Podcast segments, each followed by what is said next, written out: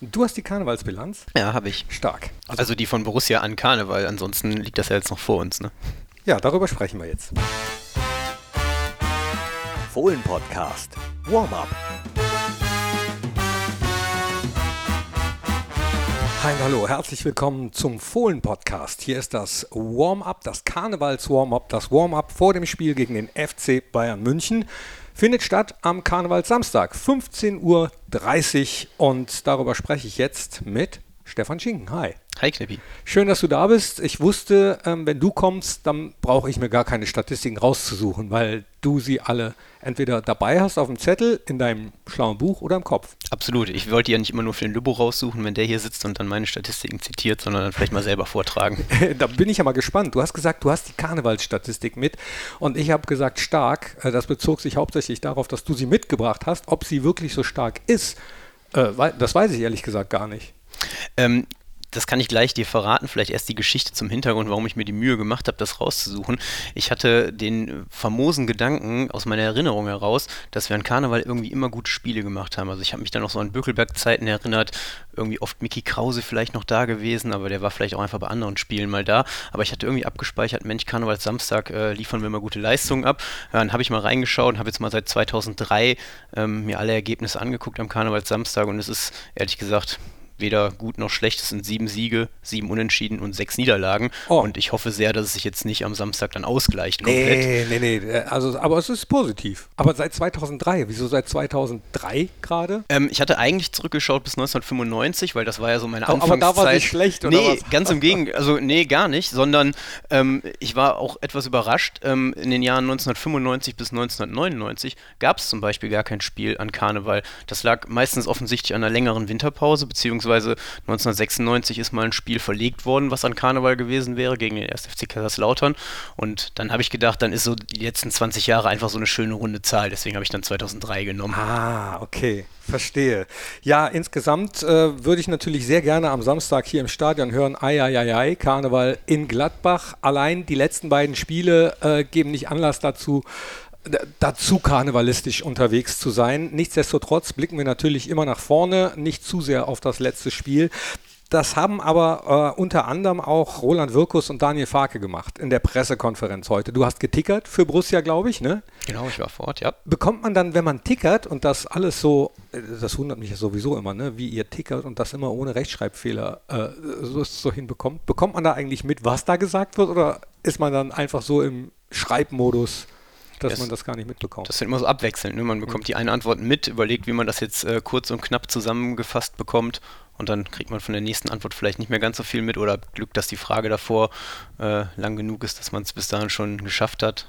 Ja, aber also, die, ich sag mal, die Kernaussagen habe ich schon mitbekommen. Also wer den Ticker lesen möchte, bei Twitter gibt es die gesamte Pressekonferenz immer ähm, schön zusammengefasst von dir und euren Kolleginnen und Kollegen allermeistens von meinen äh, Kolleginnen und Kollegen. Ich würde allerdings sagen, wer unsere Pressekonferenzen wirklich nachverfolgen möchte, der sollte sich besser bei YouTube anschauen im Livestream, denn ähm, sowohl Daniel Fark als auch Roland Wirkus haben ja doch eine ganze Menge zu sagen und das dann auf die Zeichen bei Twitter zu reduzieren, das ist eigentlich ja fast unmöglich. Ja, äh, würde ich gerade bei der Pressekonferenz, die heute stattgefunden hat, also am Donnerstag, Altweiber oder Viva Fastelovend, wie es dann auch manchmal heißt, würde ich dringend empfehlen. Also es gab sehr viel nachzuhören und ein Statement würde ich jetzt gerne direkt mal spielen und zwar von unserem Trainer. Äh, ich fand, das war jetzt zum Beispiel ähm, auch so ein bisschen das, äh, das Problem in Hertha, dass wir nicht so diese Energie gehabt haben, laufbereit zu, genug zu sein, um, um unser Leben dafür zu geben, eine Flanke zu blocken, unser Leben dafür zu geben, einen Doppelpass zu verteidigen. Also ähm, das haben wir irgendwie so diese, diese Qualität, wirklich bei 100 Prozent zu sein, das haben wir, das haben wir in diesen Highlight-Spielen ähm, geschafft. Ist natürlich unser Anspruch, das in jedem Spiel irgendwie auch zu schaffen, aber ja, ist auch nicht so einfach, auf Bundesliga-Level das in jedem Spiel irgendwie hinzubekommen. Äh, was ich bei der Pressekonferenz gut fand, war, dass sie beide, sowohl Roland als auch Daniel, kein Blatt vor den Mund genommen haben, dass sie gesagt haben, der Trend ist nicht gut, vor allem die letzten beiden Spiele waren nicht zufriedenstellend. Ja, ich glaube, da gibt es ja auch wenig dran zu diskutieren, dass das so ist, wenn man ähm, 0 zu 0 gegen Schalke spielt und dann in Berlin äh, 4 zu 1 verliert, dass das gute Spiele waren.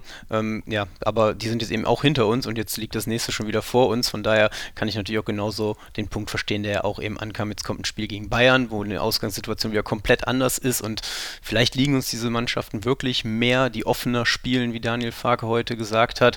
Und wir haben in der Vergangenheit auf jeden Fall gesehen, dass es auch gegen diese Mannschaften funktionieren kann. Ich glaube, dass das übrigens der Grund ist äh, für, ja, äh, dafür, dass man dann manchmal so unzufrieden ist bei solchen Spielen, von denen man denkt, ja Mensch, die Mannschaft hat doch schon gegen viel stärkere Teams gezeigt, dass sie es kann, dass sie imstande ist, das zu machen. Ich glaube, also ich gehe jetzt mal von mir persönlich aus, dass dem so ist. Aber auch da fand ich äh, die Klarheit erstaunlich, mit der Daniel Farker heute das gesagt hat. Wir haben total saubere, charakterlich einwandfreie Mannschaft. Das macht großen Spaß und die wissen ganz genau, was um Borussia hängt. Aber wir werden es aus diesen Spielern nicht hinbekommen, dass wir jetzt einfach mit Gras fressen den Gegner in Grund und Boden rennen. Sorry, aber das ist einfach zu viel verlangt für diese Mannschaft. Die Forderung des Vereins war ganz klar, wir wollen eine stabile Serie spielen und dabei, wenn es auch noch geht, äh, wäre es ganz gut, wenn wir die Spiele, die für die Fanseele wichtig sind, die wir in den letzten Jahren alle verloren haben, auch noch gewinnen. Und ich finde, wir liefern dabei. Ich bin total unzufrieden in den letzten zwei Wochen, bin total unzufrieden mit einem Punkt aus den letzten zwei Spielen. Aber so, wenn ich mir das große Bild angucke, ja, ich weiß, da wird da ein bisschen anders dargestellt und da wird auch ganz bewusst irgendwie mit Unwahrheiten. Ähm, in den letzten zwei Wochen habe ich drei Artikel gelesen, wo immer steht, äh, Bilanz des Schreckens und, und, und irgendwie, äh, Bilanz ist schlechter als im letzten Jahr. Das ist ja total gelogen und total die Unwahrheit. Total die Unwahrheit. Wir standen im letzten Jahr nach 20 Spieltagen mit 22 Punkten da auf Platz 12. Jetzt stehen wir da mit vier Punkten mehr und stehen zwei Plätze höher. Vielleicht ist es ja auch so, dass man manche Sachen ganz, ganz oft sagen muss, wie zum Beispiel das mit der Zielsetzung für diese Saison. Ja, also dass wir eine stabile Saison spielen wollen, dass man zwischendurch, gerade als Fan, zu denen ich mich ja auch zähle, immer mal wieder nach oben schielt, ist ja klar, wenn gerade die Punkte nicht mehr so weit voneinander entfernt sind. Aber im Großen und Ganzen muss man sowieso erst am Ende der Saison einen Strich drunter machen. Ne? Ja, definitiv. Ich meine, das nach oben schielen, überhaupt irgendwie auf die Tabelle gucken, das kann man sich ja so oft vornehmen, nicht zu tun und macht es dann doch jedes Mal wieder. Also ähm, letzte Woche war eigentlich das perfekte Beispiel dafür. Man denkt sich ja selber, okay, jetzt lass uns doch einfach mal gucken, wie es am Sonntag in Berlin läuft und alles andere ist egal. Und dann ist der Samstag gelaufen und schon guckt man wieder auf die Tabelle und denkt, oh Mist, jetzt sind wir ja natürlich nur vier Punkte hinter Wolfsburg. Wenn wir jetzt gewinnen, dann ist es nur einer und es sind ja auch sechs Mannschaften von da oben im DFB-Pokal, Halbfinale. Diese Rechnung ist ja vollkommen normal und natürlich ärgert es einen, wenn man dann äh, diesen diesen Schritt daran nicht macht. Das ärgert den Fan, das ärgert den Trainer, das ärgert die Mannschaft, das ärgert alle. Ja, genau. Es ärgert auch die Mannschaft. Auch das äh, wurde heute klar nochmal angesprochen, dass natürlich mit den Jungs gesprochen wird. Das hat äh, auch Roland Wirkus heute nochmal klargestellt. Das können die Spieler besser und ich weiß, dass der Trainer und ich, wir reden sehr, sehr viel und wir müssen jetzt den Spielern dann auch helfen. Ne? Da geht es darum, daran zu arbeiten, dass wir diese Dinge besser machen. Dass es Rückschläge geben würde im Verlauf einer Saison, war mir klar. Äh, die Tendenz ist nicht gut und glauben Sie mir, dass wir das ansprechen, dass das äh, besprochen wird, auch mit den Spielern besprochen wird. Und glauben Sie mir auch, dass die Spieler selber sehr selbstkritisch sind in der Kabine und sagen, scheiße, ich bin momentan nicht in der Performance, die ich mir selber vorstelle. Das umzusetzen dann in einem nächsten Spiel ist natürlich dann immer eine andere Sache, auf die wir alle gemeinsam hoffen sollten. Und dieses gemeinsam, das ist, glaube ich, ganz entscheidend, dass der Support auch trotzdem da ist, dass es logischerweise nicht zum Selbstbewusstsein beiträgt, wenn von den Rängen direkt, wenn mal vielleicht ein Ball ins Ausgespielt wird, der da nicht hingehört oder äh, beim ersten Fehlpass so ein Grummeln zu hören ist, das ist wahrscheinlich auch klar. Wie, wie würdest du dich fühlen, wenn beim Tickern zum Beispiel jede, jedes Mal bei jedem, keine Ahnung, ihr macht ja keine Recht, oder zumindest habe ich noch keine gesehen, Rechtschreibfehler, wenn da sofort immer negative Kommentare wären? Gut, negative Kommentare würde ich sagen, gibt es bei Social Media häufig genug. Diese richten sich jetzt selten vielleicht direkt gegen die Social Media Abteilung. Ähm, aber dass es, glaube ich, für jemanden nicht schön ist, egal bei welcher Arbeit, die man ausführt, wenn man von einem Vorgesetzten oder auch von jemandem einfach drumherum in dem Fall dann eben Fans kritisiert wird, hart kritisiert wird, vielleicht sogar irgendwie angegangen wird, das ist ja klar. Also das wäre, also man wäre ja kein Mensch, wenn man äh, nicht darauf reagieren würde und sich dann nicht schlecht fühlen würde, wenn negative Reaktionen auf einen einprasseln. Ja, stimmt. Ich glaube, das ist auch das äh, Fatale in, in, so Jobs, die unter ständiger Beobachtung sind, da sich so ein dickes Fell anzueignen oder eine Resilienz, wie es dann heutzutage heißt, dass man das ausblenden kann oder dass man äh, vernünftig damit umgehen kann Äh, können unsere Verantwortlichen offenbar, habe ich so in der Pressekonferenz heute rausgehört. Ich bin auch wieder so weit, dass ich am Samstag äh, frohen Mutes ins Spiel gehe und mich auf das Spiel freue gegen den FC Bayern. Und da steht dann ein Mann im Tor. Das wird vielleicht zum ersten Mal in der Geschichte sein, dass ich bei einem gegnerischen Spieler nur den Vornamen sage und gucke, ob, das, ob der Nachname gerufen wird im Stadion. Ich, also ich bin sehr gespannt, ob du das so machst. Ich glaube, wenn du es machst, wird die Reaktion positiv sein, denn das haben wir ja eigentlich im Rahmen ähm, des Transfers dann gemerkt, dass der eigentlich äh, unter den Fans einfach nur von großer Dankbarkeit Jan gegenüber geprägt war und ja, es gibt ja auch wirklich keinen Grund, ihm böse zu sein. Er war jetzt achteinhalb Jahre hier bei Borussia, hat, oh, ich habe es mir irgendwo notiert, über 300 30 Pflichtspiele für uns gemacht. Immer ein, ein toller Mensch gewesen auf und neben dem Platz. Warum sollte man ihm mit irgendwelchen negativen Gefühlen begegnen? Natürlich, er spielt jetzt beim FC Bayern München, aber die Gründe dafür hat er, glaube ich, auch sehr gut ja. dargelegt. Achso, ich dachte, meinst du allein das äh, reicht schon, um ihn dann doof zu finden. Nein. Nee, also finde ich nee, nicht. Nee, finde ich, äh, find ich nämlich auch nicht. Ich finde allein die Tatsache, dass, du hast es eben angesprochen, bei Social Media, wo ja gerne auch mal negativ kommentiert wird, äh, dieser Wechsel, ich habe es so empfunden, überwiegend äh, positiv mit guten Wünschen für Jan begleitet wurde. Das fand ich ein Paradebeispiel dafür, wie es auch laufen kann, wie es auch laufen sollte und hat mich mal wieder darin bestätigt, dass es gut ist, wenn man offen kommuniziert. Ich hatte das Gefühl, dass das passiert ist bei dem Wechsel von Jan. Also Bayern hat offen kommuniziert, wir wollen den haben. Borussia hat offen kommuniziert, wir geben den nicht ab, es sei denn, es passiert irgendwas ganz Wildes, womit dann natürlich eine hohe Ablösesumme, äh, gehe ich mal von aus, gemeint ist. Ich kann jetzt die Verträge nicht, aber ähm, das kam so rüber. Jan hat gesagt, ich würde das gern machen, aus den und den Gründen, die meiner Meinung nach auch nachvollziehbar waren. Wenn Borussia aber sagt nein, dann mache ich hier meinen Job genauso professionell weiter wie bisher. Das ist das, was ich immer gesagt habe, dass Fans ja mittlerweile wissen, dass zum Fußball auch Business gehört, logischerweise. Und wenn dann aber offen kommuniziert wird und nicht so, ah ja, weiß nicht, so rumlaviert wird, dass ganz viele dann bereit sind, sowas auch nicht negativ zu kommentieren. Das hat mich total gefreut. Also auch wenn ich natürlich traurig war, dass Jan gegangen ist. Ne? Ich freue mich aber, ihn wiederzusehen. Ja, also für Jan hat es mich auch sehr gefreut und ähm, dass er natürlich gerade was das Thema auch Kommunikation angeht und einfach auch sein, sein ganzes Auftreten jemand ist, der komplett offen, ehrlich ist, das ähm, haben wir halt in den achteinhalb Jahren ja auch einfach gemerkt. Deswegen, ähm, ich glaube, es war jetzt für ihn gar kein Akt oder keine schwere Aufgabe, so aufzutreten, wie er aufgetreten ist in diesen Wochen des Wechselhickhacks oder wie man es dann äh, vielleicht nennen möchte. Ich glaube, da waren vielleicht sogar einige enttäuscht, dass es eben gar kein Hickhack am Ende war, sondern eigentlich eine sehr offene Geschichte. Also man hatte ja wirklich das Gefühl, dass da teilweise in diesen Wochen mehr draus gemacht worden ist, als es dann eben wirklich war. Ne? Weil dann, ja klar, ähm, jeden Tag irgendwie eine neue Meldung, ein neues Update äh, geben möchte als TV-Sender oder als Zeitung, aber im Endeffekt gab es ja eigentlich gar nicht so viel Neues zu berichten, sondern es waren eben Verhandlungen, die sind halt gelaufen, wie Verhandlungen eben laufen. Der eine hat die eine Vorstellung, der andere hat die andere Vorstellung. Am Ende einigt man sich oder nicht. Mhm. Und wir haben auch, das ist wahr, weiterhin sehr gute Torhüter. Einer ist neu dazugekommen, Jonas Omlin, der meiner Meinung nach sich schon sehr, sehr gut eingelebt hat hier in Mönchengladbach. Ich habe eine Trainingsszene gesehen letzte Woche. Kennst du diese Kameraden, die man so in den Rasen steckt? Ich glaube, die sind aus Metall, die dann äh, sozusagen Abwehrspieler simulieren sollen und dann Bälle ablenken sollen oder abblocken sollen. Da hat es eine Szene gegeben, wo ein Stürmer so einen Spieler angeschossen hat und der Ball eben abgeblockt wurde und dann ist Jonas aus dem Tor gerannt und hat sich diesen Metall äh, geschnappt und hat gesagt, sehr gut, sehr gut, wunderbar. Also positive Vibes da reingebracht, gefällt mir, gefällt mir gut. Und der Ehrgeiz ist ihm ja auch anzusehen, wie er sich geärgert hat bei den Gegentoren in Berlin. Ja. Ist auch definitiv Richtig mein so. Gefühl. Ne? Er hat sich super eingelebt hier, glaube ich, äh, bei Borussia. Klar, ähm, keine Sprachbarriere, kommt aus der Schweiz. Mit Schweizern haben wir, glaube ich, viele gute Erfahrungen gemacht. Hat hier auch ein, ein paar Leute äh, getroffen, die er sowieso schon kannte. Das äh, macht die Sache sicherlich auch äh, immer noch mal ein bisschen leichter und ja, bin auch, glaube ich, sehr froh wie alle anderen, dass wir ihn jetzt haben. Und unser Eigengewächs Jan Olschowski hat den Vertrag verlängert, auch noch weiter Zeit zu reifen. Also auch das gefällt mir sehr, sehr gut. Und deswegen freue ich mich auf das Spiel am Karnevalsamstag gegen den FC Bayern. Äh, 15.30 Uhr. Eigentlich rechnet jeder damit gegen die Bayern 18.30 Uhr. Ist aber diesmal nicht so. Gut, die können nicht immer um 18.30 Uhr spielen. Ja, mal ein Topspiel am Nachmittag zu haben, ist ja wirklich was äh, sehr Außergewöhnliches und sehr Schönes. Ne? Und gerade dann an Karneval auch vielleicht ganz gut hier in der Region. Dann kann man abends noch auf eine Party gehen. Ja, ein Sieg vorausgesetzt, könnte man dann abends richtig, richtig schön feiern. Ne? Feierst du eigentlich Karneval? Ja, ich feiere Karneval. Heute noch?